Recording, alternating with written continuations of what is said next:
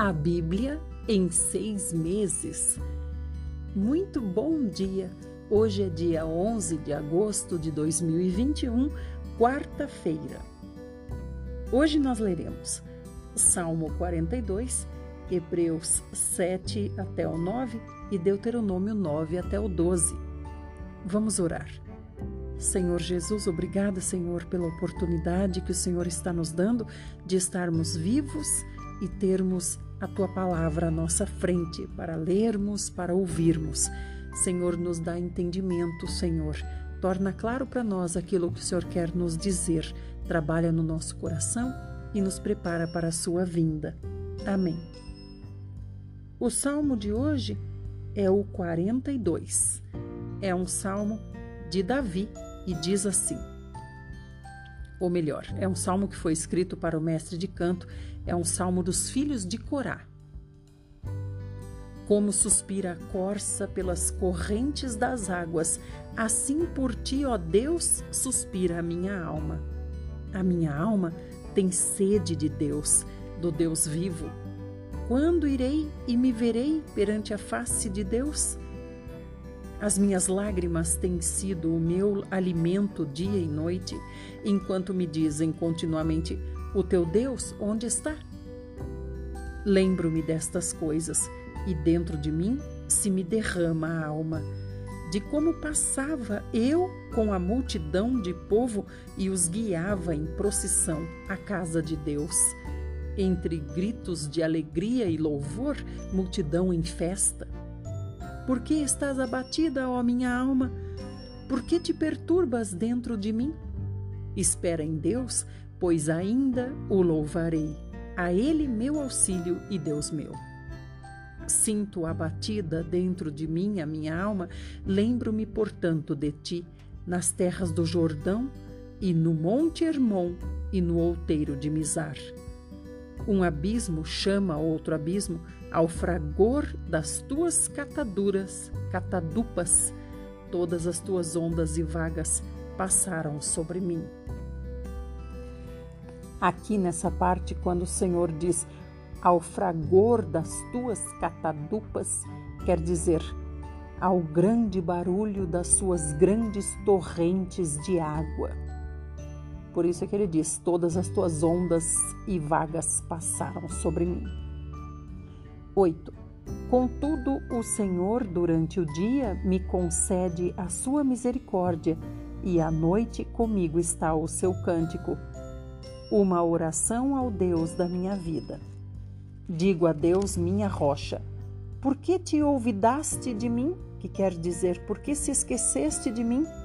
Por que hei de andar eu lamentando sobre, sob a opressão dos meus inimigos?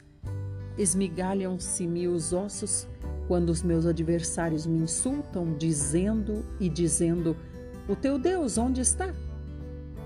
Por que estás abatida, ó minha alma? Por que te perturbas dentro de mim?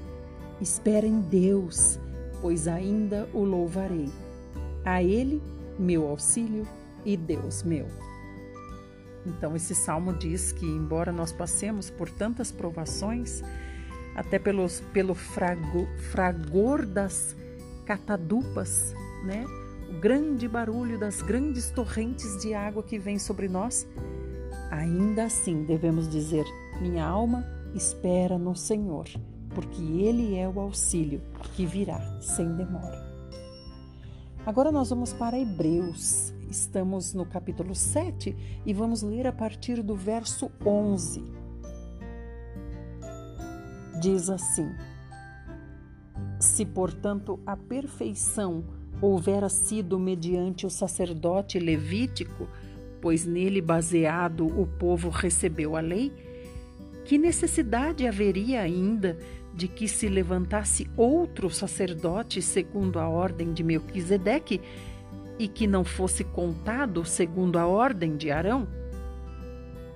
Pois quando se muda o sacerdócio, necessariamente a mudança também de lei, porque aquele de quem são ditas estas coisas pertence a outra tribo, da qual ninguém prestou serviço ao altar pois é evidente que nosso Senhor procedeu de Judá, tribo a qual Moisés nunca atribuiu sacerdotes.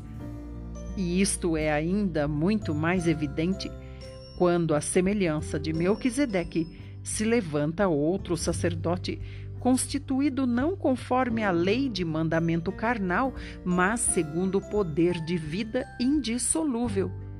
Porquanto se testifica, tu és sacerdote para sempre, segundo a ordem de Melquisedeque. Portanto, por um lado, se revoga a anterior ordenança, por causa de sua fraqueza e inutilidade, pois a lei nunca aperfeiçoou coisa alguma. E por outro lado, se introduz esperança superior pela qual nos chegamos a Deus. Então aqui o Senhor está deixando claro que houve uma mudança de sacerdócio. O que ele quer dizer com isso? Que antes o sacerdócio era da tribo de Levi, agora o sacerdócio é da tribo de Judá, digamos assim, porque o Senhor Jesus veio de Judá e não de Levi. Então, esse aqui, do verso 11 até o 18, é bom para nós meditarmos, né? Nós estamos hoje debaixo da lei do sacerdócio ou estamos debaixo da graça do sacerdócio do Senhor Jesus? Então, fala aqui claramente nesse, nessa parte. Houve mudança no sacerdócio, saiu dos levitas e passou para o Senhor Jesus, que é de Melquisedeque e não de Arão, Melquisedeque, nós já aprendemos, é aquele que não tem genealogia, ninguém sabe de onde ele veio e nem sabe o fim dos seus, nem soube o fim dos seus dias. É o Senhor Jesus. Já os levitas nós sabemos de onde vieram e também qual a sua história. Verso 20. E visto que não é sem prestar juramento, porque aqueles sem juramento são feitos sacerdotes, mas este conjuramento por aquele que lhe disse: O Senhor jurou e não se arrependerá. Tu és sacerdote para sempre. Está falando do Senhor Jesus. Por isso mesmo, Jesus se tem tornado fiador de superior aliança. Então, aqui é, essa carta está sendo escrita para aqueles que ainda viviam segundo a lei, segundo a lei do sacerdócio que era dos levitas, que é o que? Sacrifício de animais. Agora nós estamos no 23. Ora, aqueles são feitos sacerdotes em maior número porque são impedidos pela morte de continuar. Este, no entanto, porque continua para sempre tem o seu sacerdócio imutável. Por isso também pode salvar totalmente os que por ele se chegam a Deus, vivendo sempre para interceder por eles. Essa explicação aqui nos diz que os levitas, eles tinham que ser um monte por quê? Porque morriam, iam morrendo e tinham que ser substituídos. Mas agora nós temos um sumo sacerdote, o Senhor Jesus, que é eterno ao qual nós devemos nos achegar sempre, porque ele nunca se, se, se vai. 26. Com efeito, nos convinha um sumo sacerdote como este, santo, inculpável, sem mácula, separado dos pecadores e feito mais alto do que os céus, que não tem necessidade, como os sumos sacerdotes, de oferecer todos os dias sacrifícios primeiro por seus próprios pecados, depois pelo povo? Porque fez isto uma vez por todas, quando a si mesmo se ofereceu, porque a lei constitui sumos sacerdotes a homens sujeitos à fraqueza. Mas a palavra do juramento, que foi posterior à lei, constitui o Filho perfeito para sempre. Capítulo 8 Ora, o essencial das coisas que temos dito é que possuímos tal sumo sacerdote que se assentou à destra do trono da majestade nos céus, como ministro do santuário e do verdadeiro tabernáculo que o Senhor erigiu, não o homem. Pois todo sumo sacerdote é constituído para oferecer tanto dons como sacrifícios. Por isso, era necessário que também esse sumo sacerdote tivesse o que oferecer. Ora, se ele estivesse na terra, nem mesmo sacerdote seria, visto existirem aqueles que oferecem os dons segundo a lei, os quais ministram em figura e sombra das coisas celestes, assim como foi Moisés, divinamente instruído, quando estava para construir o tabernáculo. Pois diz ele: Vê que faças todas as coisas de acordo com o modelo que te foi mostrado no monte. Agora, com efeito, obteve Jesus ministério tanto mais excelente quanto é ele também mediador de superior aliança instituída com base em superiores promessas. Porque se aquela primeira aliança tivesse sido sem efeito, de, sem defeito, de maneira alguma estaria sendo buscada, buscado lugar para uma segunda aliança. E de fato, repreendendo-os, diz: Eis aí vem dias, diz o Senhor, e firmarei nova aliança com a casa de Israel e com a casa de Judá, não segundo a aliança que fiz com seus pais, no dia em que os tomei pela mão para os conduzir até fora da terra do Egito, pois eles não continuaram na minha aliança e eu não atentei para eles, diz o Senhor porque esta é a aliança que firmarei com a casa de Israel depois daqueles dias, diz o Senhor. Na sua mente imprimirei as minhas leis, também sobre o, seu coração as inscreverei, e eu serei o seu Deus, e eles serão o meu povo. E não ensinará jamais cada um ao seu próximo, nem cada um ao seu irmão, dizendo: Conhece ao Senhor, porque todos me conhecerão, desde o menor deles até o maior.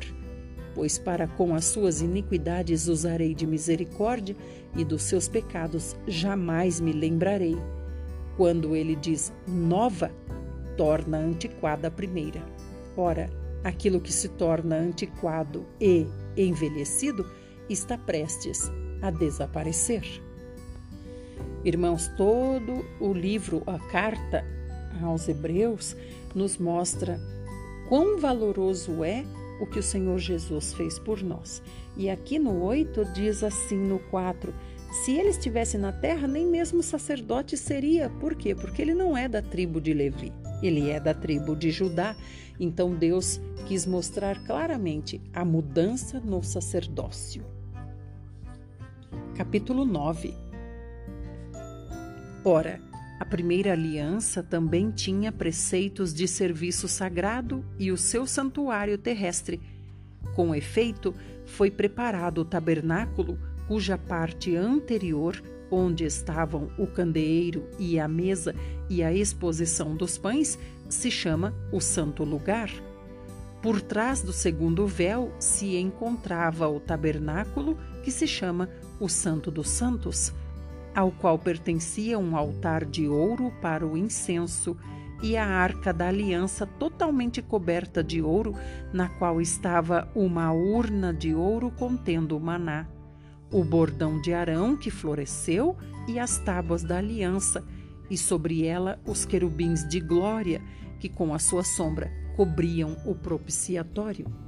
Dessas coisas, todavia, não falaremos agora pormenorizadamente. Ora, depois de tudo isto assim preparado, continuamente entram no primeiro tabernáculo os sacerdotes para realizar os serviços sagrados.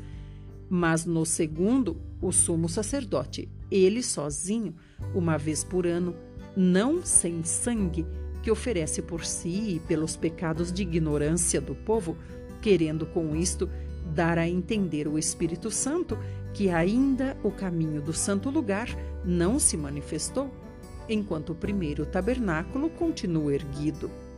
É isto uma parábola para a época presente, e segundo esta, se oferecem tanto dons como sacrifícios, embora estes, no tocante, no tocante à consciência, sejam ineficazes para aperfeiçoar aquele que presta culto, os quais não passam de ordenanças da carne baseadas somente em comidas e bebidas e diversas abluções impostas até o tempo oportuno de reforma. Abluções aqui, irmãos, quer dizer lavagem do corpo ou limpeza do corpo. Vamos continuar conversando no próximo áudio.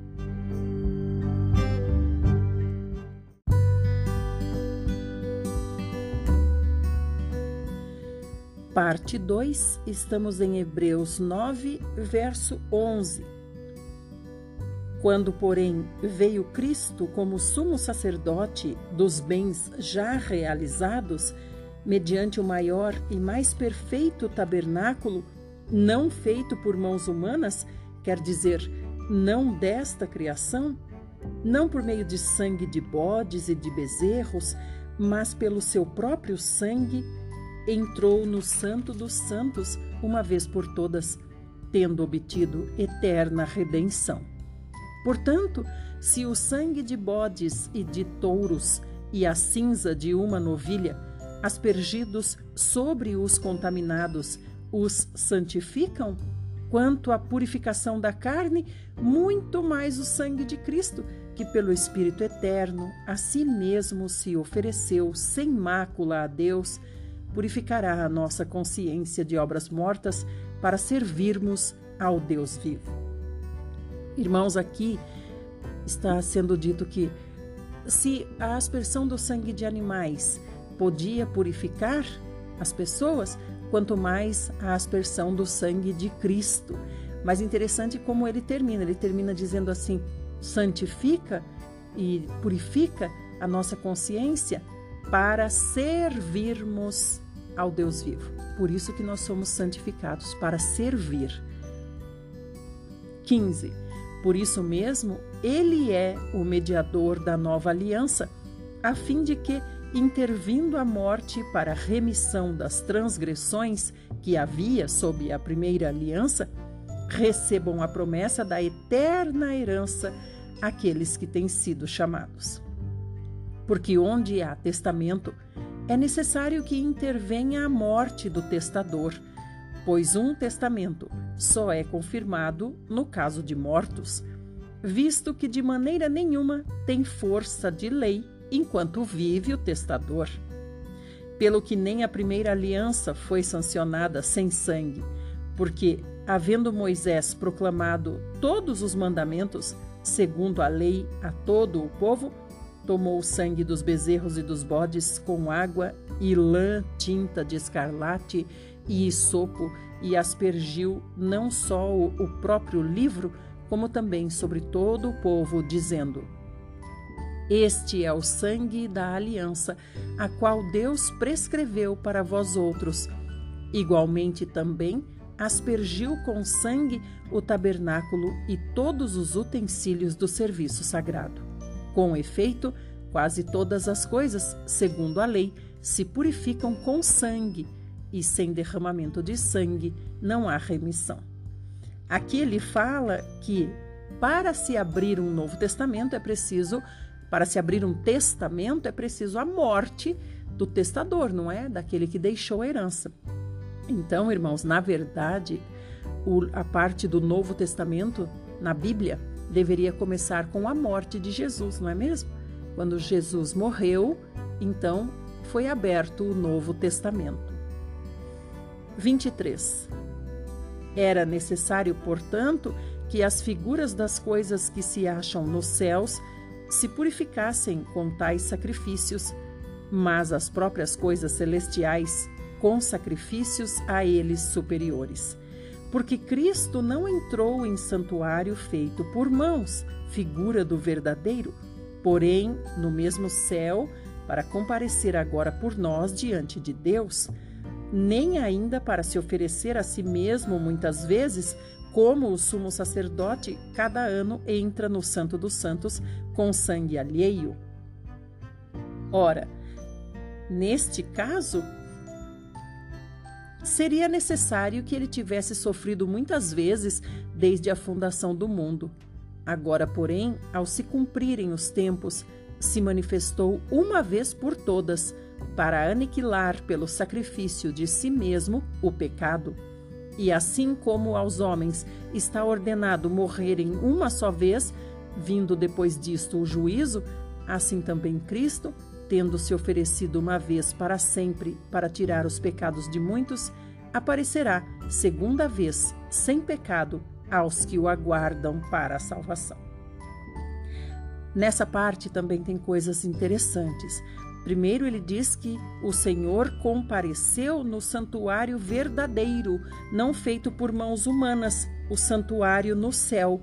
Então, quando Deus mandou o modelo para Moisés fazer o santuário na terra, era modelo segundo um santuário verdadeiro. Então, há um santuário no céu, ou seja, um tabernáculo, e Deus habita nele, no Santo dos Santos. Então, aqui ele diz que Cristo entrou uma vez por todas até lá e ofereceu sacrifício por nós, que foi aceito por Deus, e agora nós estamos todos debaixo desse, dessa nova aliança, graças ao Senhor Jesus. Então ele continua dizendo: porque se não fosse assim, seria necessário que Cristo sofresse muitas vezes, fosse outra vez morto, outra vez morto, outra vez morto, como eram os animais, mas ele fez isso uma vez por todas. Outra parte interessante aqui também é que ele fala: Pois ao homem é dado morrer apenas uma vez, depois disso vem o juízo. Então, isso nos mostra que não existe reencarnação.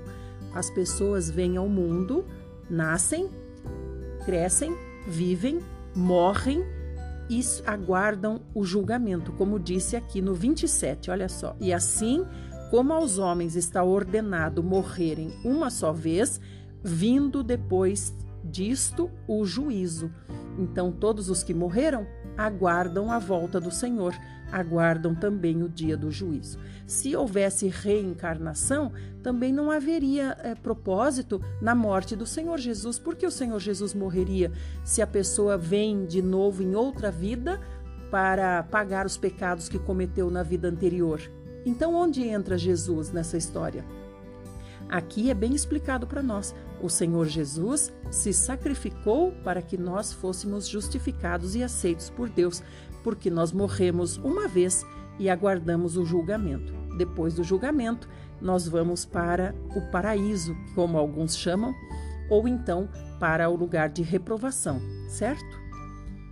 Agora, meus queridos, nós estamos em terminamos Hebreus 9, fomos até o 28 então agora nós vamos para Deuteronômio a partir do 9.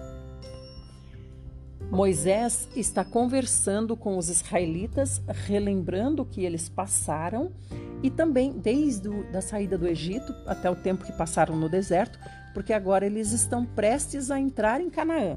Então Moisés está falando para eles sobre tudo o que aconteceu, sobre o amor de Deus por eles e está também recomendando como eles devem se comportar em obediência para que sejam abençoados. Deuteronômio 9. Ouve, ó Israel, tu passas hoje o Jordão para entrares a possuir nações maiores e mais fortes do que tu, cidades grandes e amuralhadas até aos céus, povo grande e alto, filhos dos anaquins, que tu conheces e de que já ouvistes quem poderá resistir aos filhos de Enaque? Sabe, pois, hoje que o Senhor teu Deus é que passa diante de ti, é fogo que consome, e os destruirá e os subjugará diante de ti. Assim os desapossarás e depressa os farás perecer, como te prometeu o Senhor. Que coisa linda. Então a gente vê que o relatório é, realmente não era bom, né? Josué e Caleb incentivaram o povo, disseram: "Vamos, eia, vamos, vamos e possuamos Canaã". Mas todos os outros espias, porque foram enviados uh, dois espias, se não me engano, de cada tribo, né? Os outros espias falaram: lá é terrível, tem gigantes, tem muros altos como está descrevendo aqui mesmo. Então, na verdade, eles não estavam mentindo, porém, o Senhor se desagradou porque eles não tiveram fé, não confiaram no Senhor. Esse foi o problema. Realmente a luta ia ser grande, mas a confiança em Deus é que traria a vitória. Como ele diz aqui, realmente os muros são altos, os homens são gigantes, mas olha o que ele fala aqui, ó. Ele fala aqui, ó, mas vocês devem saber isso, que o Senhor teu Deus é que passa diante de ti. Ele é fogo que vai consumir, que vai destruir, que vai subjugar os homens diante de vocês. Então é o Senhor que vai à frente fazendo as coisas. Nós vamos atrás apenas com a nossa fé. É o Senhor que faz tudo. Como também naquela guerra que Davi estava, e o Senhor disse: quando você ouvir à sua frente som de como quem está pisando nas copas das amoreiras, segui por ali, porque eu estou na sua frente. Então o Senhor vai à frente, pisando as copas das amoreiras. Louvado seja o Senhor. Nós estamos apenas entrando com a nossa parte, que é a fé, crer. Isso que desagradou o Senhor. Eles não creram e ainda causaram incredulidade no povo. 4. Quando, pois, o Senhor teu Deus os tiver lançado de diante de ti, não digas no teu coração: por causa da minha justiça é que o Senhor me trouxe a esta terra para possuir porque pela maldade destas gerações é que o Senhor as lança de diante de ti. Não é por causa da tua justiça, nem pela retidão do teu coração que entras a possuir a sua terra, mas pela maldade destas nações, o Senhor teu Deus as lança de diante de ti para confirmar a palavra que o Senhor teu Deus jurou a teus pais, Abraão, Isaque e Jacó. Isso, irmãos, nós também devemos temer. Temer pensar que por nossa força nós conseguimos alguma coisa. Então nós estamos sempre avançando porque o Senhor é que faz isso por nós. 6. Sabe, pois, que não é por falta da tua justiça que o Senhor teu Deus te dá esta boa terra para possuí-la, pois tu és povo de dura serviço. Lembrai-vos e não vos esqueçais de que muito provocastes a ira o Senhor vosso Deus no deserto, desde o dia em que saístes do Egito até que chegastes a este lugar, rebeldes fostes contra o Senhor. Pois em Horebe tanto provocastes a ira o Senhor, que a ira do Senhor se acendeu contra vós para vos destruir. Subindo eu ao monte, a receber as tábuas de pedra, as tábuas da aliança que o Senhor fizera convosco, fiquei no monte quarenta dias e quarenta noites, não comi pão, nem bebi água. Deu-me o Senhor as duas tábuas de pedra, escritas com o dedo de Deus, e nelas estavam todas as palavras, segundo o Senhor havia falado convosco no monte, do meio do fogo, estando reunido todo o povo ao fim dos quarenta dias e quarenta noites, o Senhor me deu as duas tábuas de pedra, as tábuas da aliança. E o Senhor me disse: Levanta-te, desce depressa daqui, porque o teu povo que tiraste do Egito já se corrompeu. Cedo se desviou do caminho que lhe ordenei, imagem fundida para si fez. Falou-me ainda o Senhor, dizendo: Atentei para este povo, e eis que ele é povo de dura cerviz. Deixa-me que o destrua e apague o seu nome de debaixo dos céus, e te faça a ti nação mais forte e mais numerosa do que esta. Então me virei e desci do monte, e o monte ardia em fogo. As duas tábuas da aliança estavam em ambas as minhas mãos. Olhei e eis que havíeis pecado contra o Senhor vosso Deus, tinhais feito para vós outros um bezerro fundido, cedo vos desviastes do caminho que o Senhor vos ordenara. Então peguei as duas tábuas e as arrojei das minhas mãos e as quebrei ante os vossos olhos. Prostrado estive perante o Senhor como dantes, quarenta dias e quarenta noites, não comi pão e não bebi água, por causa de todo o vosso pecado que havíeis cometido, fazendo mal aos olhos do Senhor, para o provocar a ira. Pois temia por causa da ira e do furor com que o Senhor tanto estava irado contra vós outros, para vos destruir. Porém, ainda esta vez, o Senhor me ouviu. O Senhor se irou muito contra Arão para o destruir, mas também orei por Arão ao mesmo tempo. Porém, tomei o vosso pecado, o bezerro que tinhais feito, e o queimei e o esmaguei, moendo-o bem, até que se desfez em pó, e o seu pó lancei no ribeiro que descia do monte. Também em Taberá, em Massá e em Quibrote Ataavá, provocastes muito a ira do Senhor, quando também o Senhor vos enviou de Cades Barneia, dizendo: Subi e possuí a terra que vos dei. Rebeldes fostes ao mandado do Senhor vosso Deus, e não o crestes, e não obedecestes à sua voz. Rebeldes fostes contra o Senhor, desde o dia em que vos conheci. Vamos para o próximo.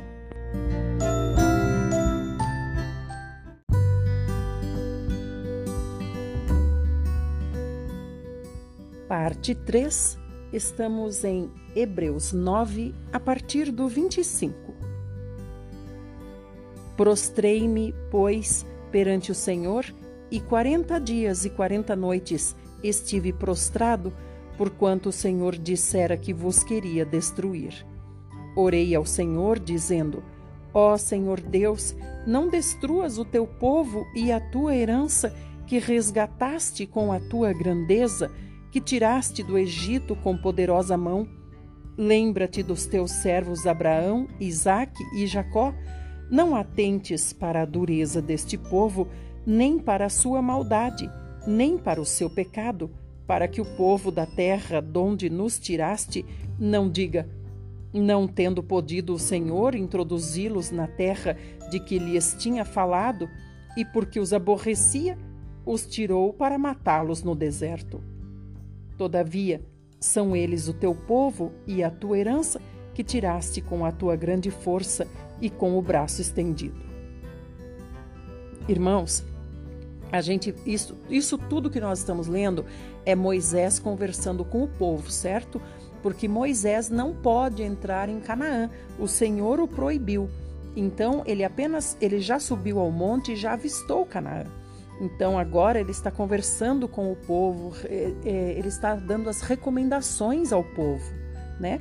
E interessante que ele trata o povo, esse povo que está agora prestes a entrar em Canaã, é a nova geração, ou seja, o povo que desobedeceu já morreu todo no deserto. O Senhor deixou que todos morressem por morte natural no deserto, levou 40 anos para que toda essa geração se fosse. Então, apesar de ser a nova geração, não é a geração rebelde do bezerro de ouro, não é a geração rebelde que queria carne dos glutões, não é essa geração, é a nova geração. Só que Moisés os trata como se fossem a geração que errou. Moisés sempre se dirige a eles: vocês se rebelaram, vocês não obedeceram entende? Então, antes, nos dias anteriores, o Senhor nos falou que ele busca o pecado até a terceira geração daqueles que não obedecem, mas abençoa até mil gerações daqueles que obedecem. Então, essa, quando ele diz até a terceira geração, é porque, como eu expliquei, nós conhecemos a nossa família, nós sabemos os erros da nossa família. Esses erros também são nossos, são da nossa família. Por isso que Moisés aqui diz: vocês foram rebeldes, vocês desobedeceram, mas eles são filhos dos rebeldes, não são eles os rebeldes. Dá para entender isso, irmãos? Então nós precisamos nos chegar diante de Deus e pedir a Deus perdão pelos pecados da nossa família também, porque nós também somos a nossa família.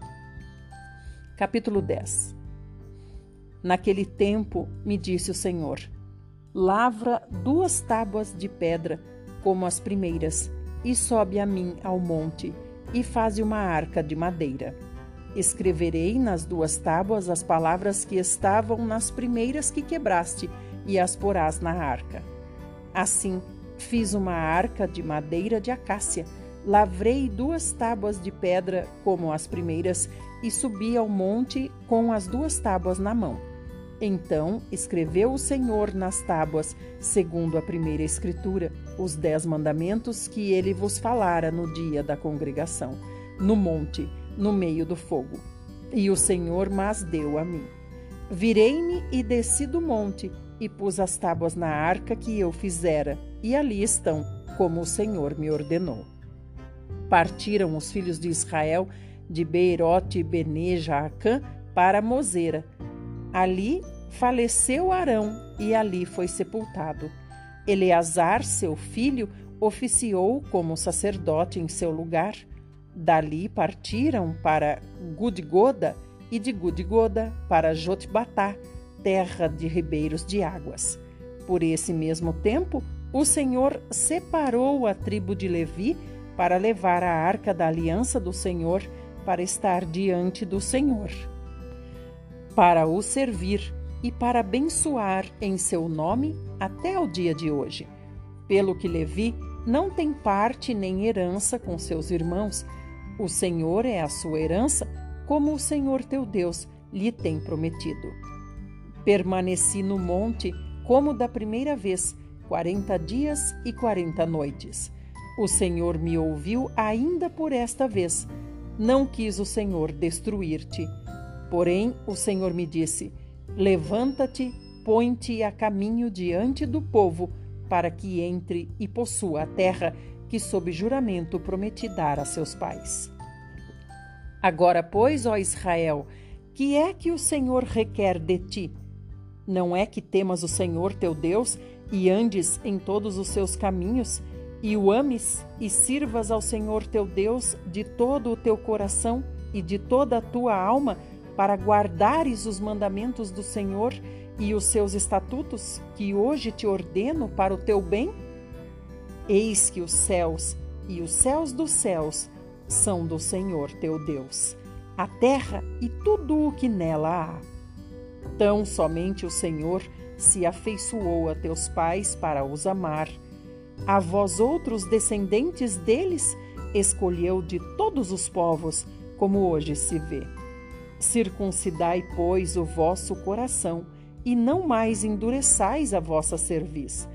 Pois o Senhor vosso Deus é o Deus dos deuses e o Senhor dos senhores, o Deus grande, poderoso e temível, que não faz acepção de pessoas, nem aceita suborno, que faz justiça ao órfão e à viúva e ama o estrangeiro, dando-lhe pão e vestes. Aqui no 16, quando ele diz circuncidai o vosso coração, a circuncisão significa o quê? A circuncisão significa separação, separar-se. Então, circuncidar-se é separar-se dos povos pagãos, não praticar o que eles praticam, não se ajuntar a eles assim também é conosco hoje. A nossa circuncisão hoje é o batismo. O batismo é a nossa separação também do mundo. 19. Amai, pois, o estrangeiro, porque fostes estrangeiros na terra do Egito. Ao Senhor teu Deus temerás, a ele servirás, a ele te chegarás e pelo seu nome jurarás.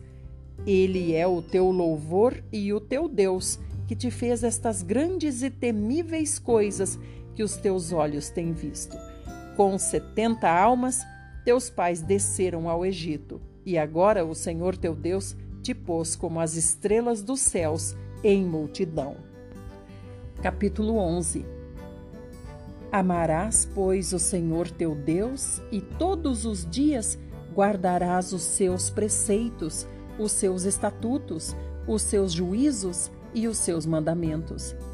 Considerai hoje, não falo com os vossos filhos que não conheceram nem viram a disciplina do Senhor vosso Deus. Considerai a grandeza do Senhor, a sua poderosa mão e o seu braço estendido.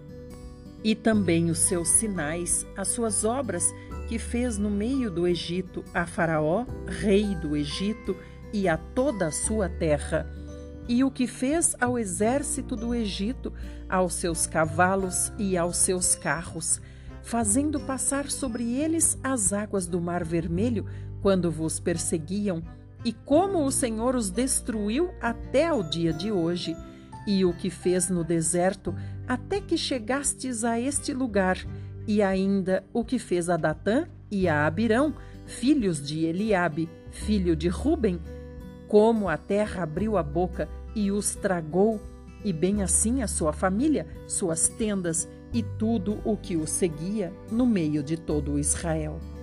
Porquanto os vossos olhos são os que viram todas as grandes obras que fez o Senhor.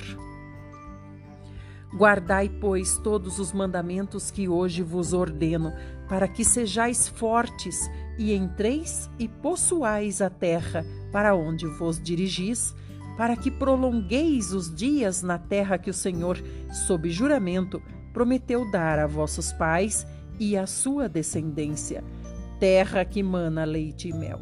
Porque a terra que passais a possuir não é como a terra do Egito, donde saístes, em que semeáveis a vossa semente e com o pé arregáveis como a uma horta. Mas a terra que passais a possuir é terra de montes e de vales. Da chuva dos céus beberás águas, terra de que cuida o Senhor vosso Deus. Os olhos do Senhor vosso Deus estão sobre ela continuamente, desde o princípio até ao fim do ano. Se diligentemente obedecerdes a meus mandamentos que hoje vos ordeno, de amar o Senhor vosso Deus e de o servir de todo o vosso coração e de toda a vossa alma, darei as chuvas da vossa terra a seu tempo, as primeiras e as últimas, para que recolhais o vosso cereal e o vosso vinho e o vosso azeite. Amados irmãos, eu queria falar um pouquinho aqui sobre uh, quando Moisés diz ao povo: Amai o vosso Deus de todo o vosso coração e de toda a vossa alma. Qual a diferença de coração e alma? Isso daria um estudo, não é verdade? Mas, assim, em breves palavras, a alma é a nossa personalidade, a alma somos nós. Nós somos a alma. Deus soprou sobre o homem e ele se tornou alma vivente. Nós somos a alma. Quando nós morremos, morre a nossa alma. Então, a alma é a minha vontade, a minha mente e a minha emoção. E o meu coração é o quê? O meu coração é a minha alma mais a minha consciência. Você viu que Paulo sempre fala da consciência, né? A consciência é por onde Deus fala conosco. Então, o coração é a minha mente, a minha vontade, a minha emoção, mais a minha consciência que é por onde Deus tem acesso a mim. Deus, que é espírito, fala comigo através da consciência. 15. Darei erva no vosso campo aos vossos gados, e comereis e vos fartareis. Guardai-vos, não suceda que o vosso coração se engane e vos desvieis, e sirvais a outros deuses, e vos prostreis perante eles que a ira do Senhor se acenda contra vós outros, e feche ele os céus, e não haja chuva, e a terra não dê a sua messe, e cedo sejais eliminados da boa terra que o Senhor vos dá. Ponde, pois, estas minhas palavras no vosso coração e na vossa alma, atai-as por sinal na vossa mão, para que estejam por frontal entre os seus olhos. Então ele fala mais uma vez, na sua alma e no seu coração. A nossa alma é o nosso eu. Agora o coração é o nosso eu, mais a consciência, que é por onde Deus fala conosco.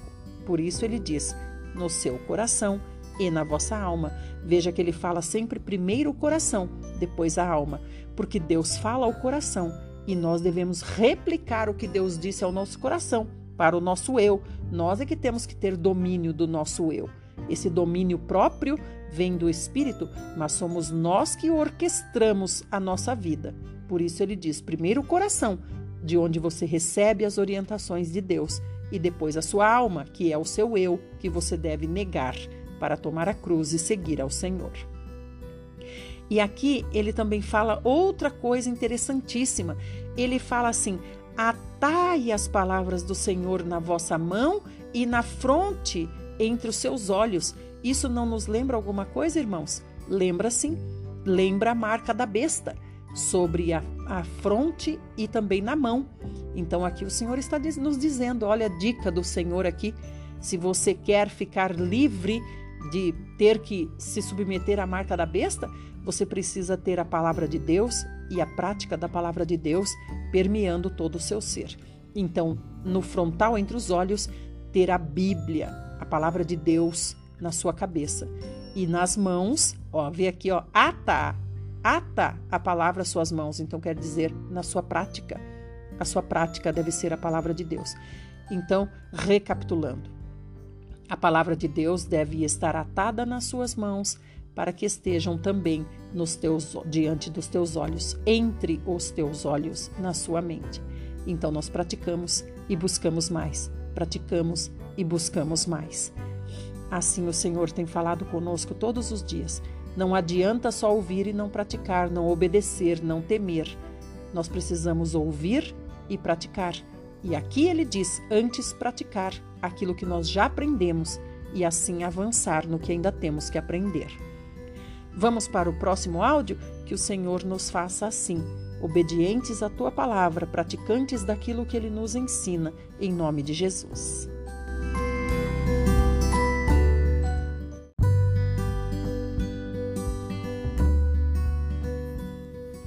Parte 4. Estamos no discurso que Moisés está fazendo ao povo de Israel antes de entrar na terra de Canaã, porque Moisés não vai entrar. Estamos em Deuteronômio 11, a partir do 19. Ensinai-as a vossos filhos, falando delas assentados em vossa casa e andando pelo caminho e deitando-vos e levantando-vos Escrevei-as nos umbrais de vossa casa e nas vossas portas, para que se multipliquem os vossos dias e os dias de vossos filhos na terra que o Senhor, sob juramento, prometeu dar a vossos pais, e sejam tão numerosos como os dias do céu acima da terra. Porque se diligentemente guardardes todos estes mandamentos, que vos ordeno para os guardardes, amando o Senhor vosso Deus, andando em todos os seus caminhos, e a ele vos achegardes, o Senhor desapossará todas estas nações, e possuireis nações maiores e mais poderosas do que vós. Todo lugar que pisar a planta do vosso pé, desde o deserto, desde o Líbano, desde o rio, o rio Eufrates, até o mar ocidental, será vosso. Ninguém vos poderá resistir. O Senhor vosso Deus porá sobre toda a terra que pisardes o vosso terror e o vosso temor, como já vos tenho dito. Já vos tem dito, né, o Senhor. Amados, aqui é importante a gente falar uma coisa, porque esse versículo é, é falado muito e muito, muito, né? Nas congregações, digamos assim, nas, nas igrejas, entre aspas, né? Nas denominações, em todas elas, se diz: Onde colocar a planta do vosso pé, ali Deus lhe tem dado, tome posse. Mas se esquece de ler a continuação do versículo, né?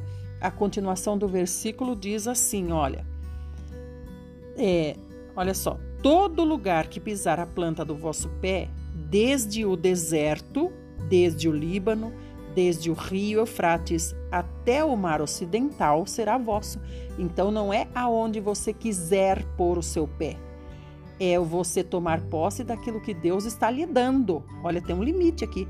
Deus não está dizendo, escolha onde você quer, aí você põe o pé e eu te dou esse lugar. Não! O Senhor está dizendo, olha o limite, Ele está dando limite, desde lá do Líbano, desde lá do deserto, dá a volta, pega o, o rio Eufrates, até, vai até o mar ocidental. Dentro desse limite, aonde você puser o seu pé é seu, porque eu já tenho dado a você, diz o Senhor. Agora, pelas pregações que a gente ouve por aí, parece que é assim: ah, o que você escolher, onde você puser o seu pé, ali Deus vai lhe abençoar, ali Deus vai dar para você, porque está escrito na palavra. Sim, está escrito na palavra, só que se for colocado o seu pé dentro do limite que o Senhor deu para você. Dá para entender isso, irmãos? Se o Senhor está dizendo para você, permaneça de tal a tal lugar, o Senhor lhe dá ali é, para você escolher, sim, você tem o livre-arbítrio, mas é dentro dos limites que Deus ordenou a você. Não saia fora desses limites que você perde a proteção do Senhor. E aí ele conclui no 25, que é importante: Ninguém vos poderá resistir. O Senhor vosso Deus porá sobre toda a terra que pisardes o vosso, o vosso terror e o vosso temor, como já vos tenho dito. Então, toda a terra que pisardes, aonde? No planeta inteiro? Não, dentro de Canaã. O Canaã é, Canaã é esse grande território aqui que o Senhor delimitou, do deserto, passa pelo rio Eufrates, acompanha o rio Eufrates e vai até ao mar ocidental. Ah, e se eu quiser pôr o pé lá no mar oriental? Você pode pôr o pé, mas Deus não está contigo. Ele está dizendo aqui quais são os limites que é para você andar. Isso também diz respeito à obediência, né, irmãos? Se nós andamos nos limites da obediência, nós somos abençoados. Se nós saímos dos limites da obediência, nós já estamos fora da proteção do Senhor. 26. Eis que hoje eu ponho diante de vós a bênção e a maldição. A bênção, quando cumprirdes os mandamentos do Senhor vosso Deus, que hoje vos ordeno. E a maldição, se não cumprirdes os mandamentos do Senhor vosso Deus, que mas vos desviardes do caminho que hoje vos ordeno para seguirdes outros deuses que não conhecestes. Então aqui também é importantíssimo. Ele está dizendo: Deus coloca diante de você a bênção e a maldição. Qual você vai escolher? Agora, é com a boca que Israel responde? Não, Israel responde com as suas atitudes. É assim que nós respondemos a Deus. Então, olha o que ele diz aqui, ó. A bênção quando cumprirdes os mandamentos do Senhor, que hoje vos ordeno. Então, quando nós cumprimos, nós somos abençoados. Primeiro vem a obediência, depois vem a bênção. Agora, olha a maldição. A maldição, se não cumprirdes os mandamentos, se vos desviares do caminho do Senhor, se seguirdes outros deuses, então você está escolhendo a maldição. Veja que não é com a boca que a gente responde a Deus, mas é com as nossas atitudes, os nossos atos é que mostram para Deus o que nós queremos, se queremos ser abençoados ou se queremos ser amaldiçoados. 29. Quando, porém, o Senhor teu Deus te introduzir na terra a que vais para possuí-la, então pronunciarás a bênção sobre o monte Gerizim e a maldição sobre o monte Ebal.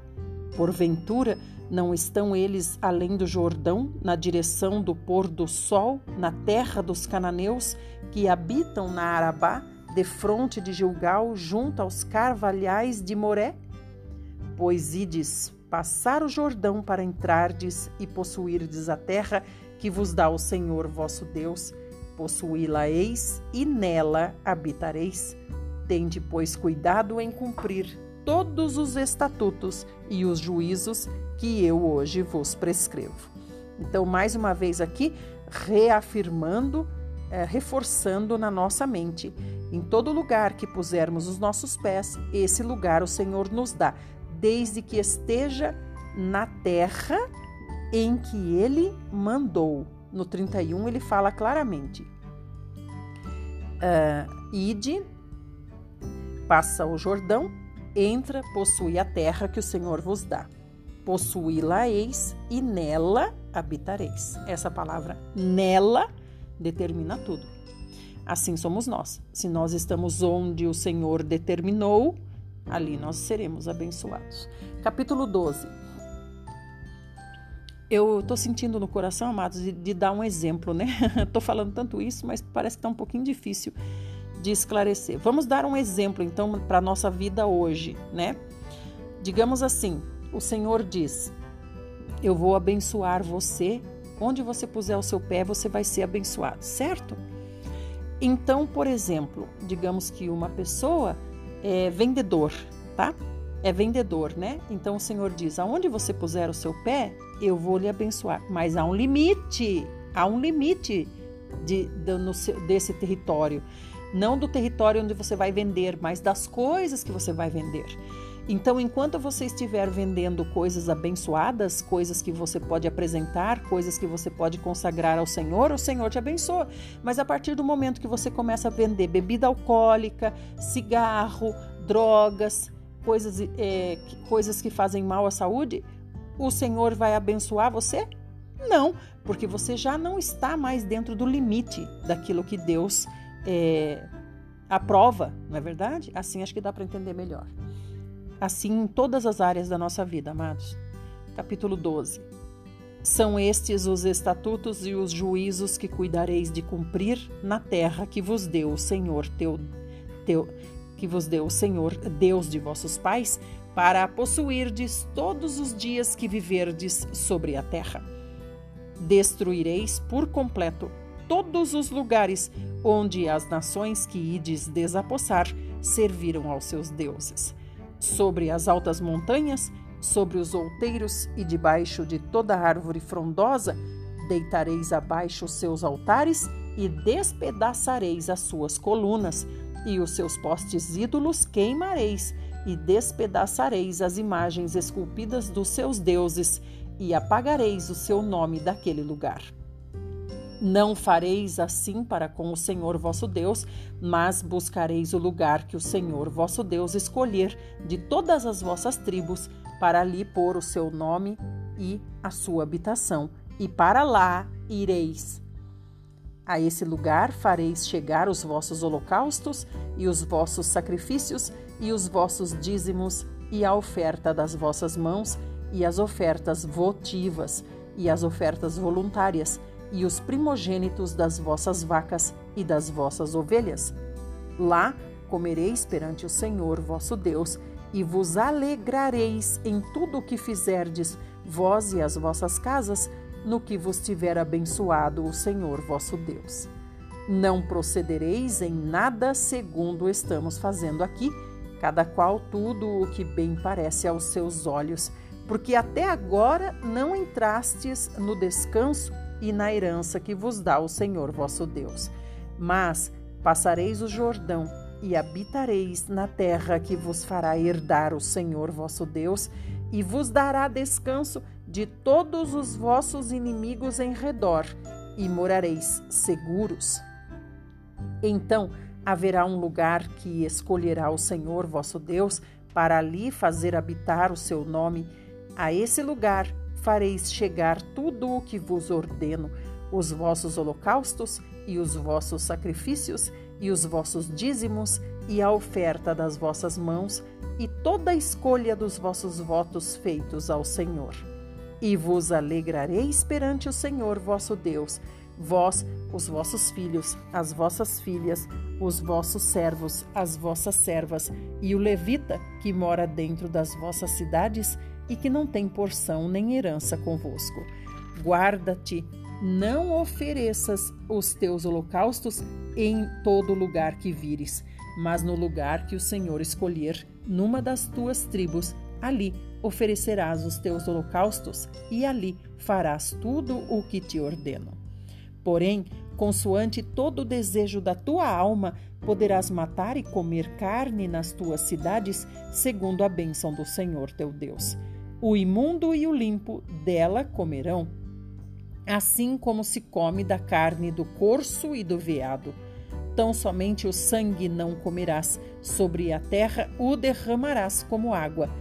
Nas tuas cidades não poderás comer o dízimo do teu cereal, nem do teu vinho, nem do teu azeite, nem os primogênitos das tuas vacas, nem as tuas ovelhas, nem nenhuma das tuas ofertas votivas que houveres prometido, nem as tuas ofertas voluntárias, nem as ofertas das tuas mãos, mas o comerás perante o Senhor teu Deus, no lugar que o Senhor teu Deus escolher, tu e teu filho e tua filha e teu servo e tua serva e o levita que mora na tua cidade, e perante o Senhor teu Deus te alegrarás em tudo o que fizeres.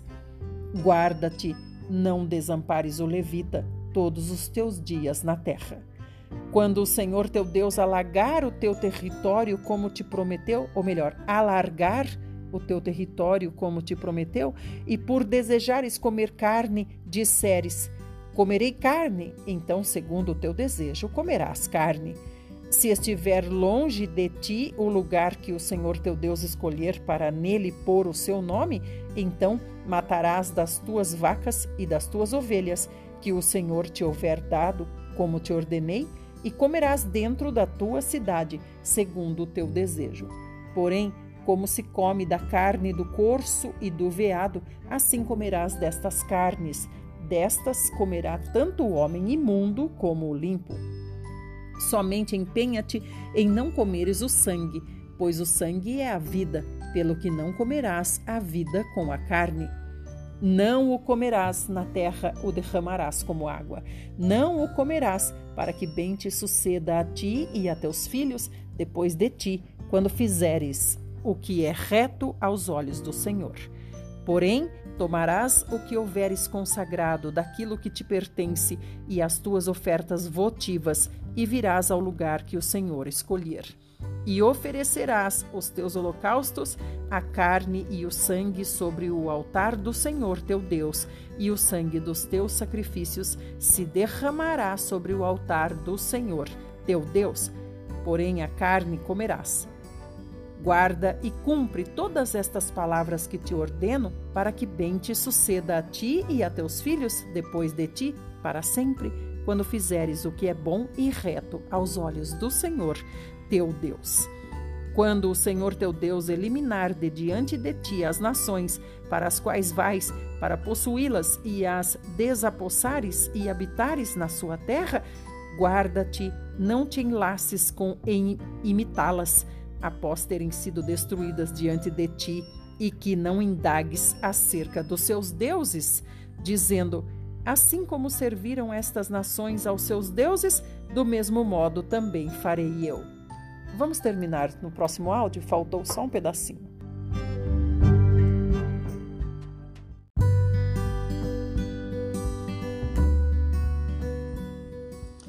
Parte 5, faltou um pedacinho, então vamos retomar do 29 para nós entendermos. Estamos em Deuteronômio 12, 29.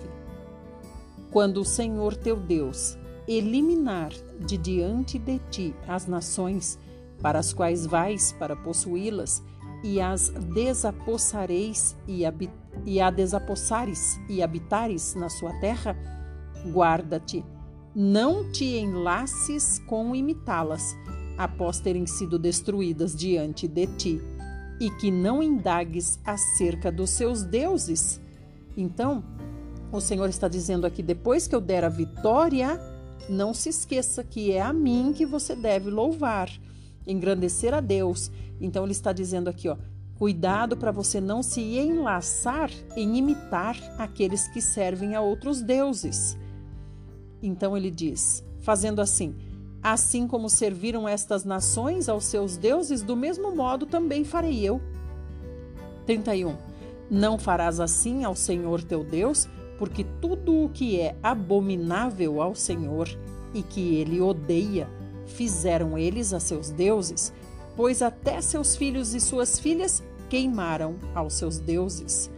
Tudo o que eu te ordeno observarás, nada lhe acrescentarás, nem diminuirás. Então, irmãos, como nós vamos saber se o que nós fazemos na parte reli... perdão, na parte religiosa, na parte espiritual da nossa vida, como nós vamos saber se isso agrada ao Senhor? É fácil, é só nós vermos o que Deus, o que Deus diz na palavra a respeito disso que nós fazemos. Por exemplo, vamos dar um exemplo aqui. Digamos que eu hum, tenho mania de colocar um copo de água na, na frente do rádio para esse copo de água ser abençoado para eu beber. Então tá. O, a pessoa que está falando no rádio está abençoando o copo de água para eu beber, né? Aonde está isso na Bíblia? Então vamos procurar aonde está isso na Bíblia. Puxa, eu não encontro isso em lugar nenhum na Bíblia. Então será que é para eu fazer isso? Olha o que o Senhor disse aqui no 32. Tudo que eu te ordeno, observarás, nada lhe acrescentarás, nem diminuirá, diminuirás. Então, se eu faço isso, se eu acredito nessa crença, do copo de água abençoado, eu estou acrescentando, porque o Senhor não diz aqui na sua palavra: coloque um copo de água para ser abençoado e você beber, e assim você vai ser curado ou abençoado ou outra coisa. Isso é um tipo de exemplo que eu estou dando, tá, irmãos? Para vocês verem a respeito das suas práticas, assim como também orações. é, eu faço oração assim, assado, eu faço oração é, é, repetindo as mesmas palavras ou fazendo é, orações que me, me mandam escritas para eu fazer. É assim que Deus está dizendo na Bíblia? Então, amados, o parâmetro para a nossa vida espiritual deve ser Deus. E assim, o nosso pé onde pisar está dentro do limite que Deus nos abençoará. Amém. Que o Senhor nos guarde e nos proteja, que o Senhor nos ajude no dia de hoje, que o Senhor seja conosco, nos dando saúde, paz e entendimento da tua palavra. Fiquem com Deus e até amanhã.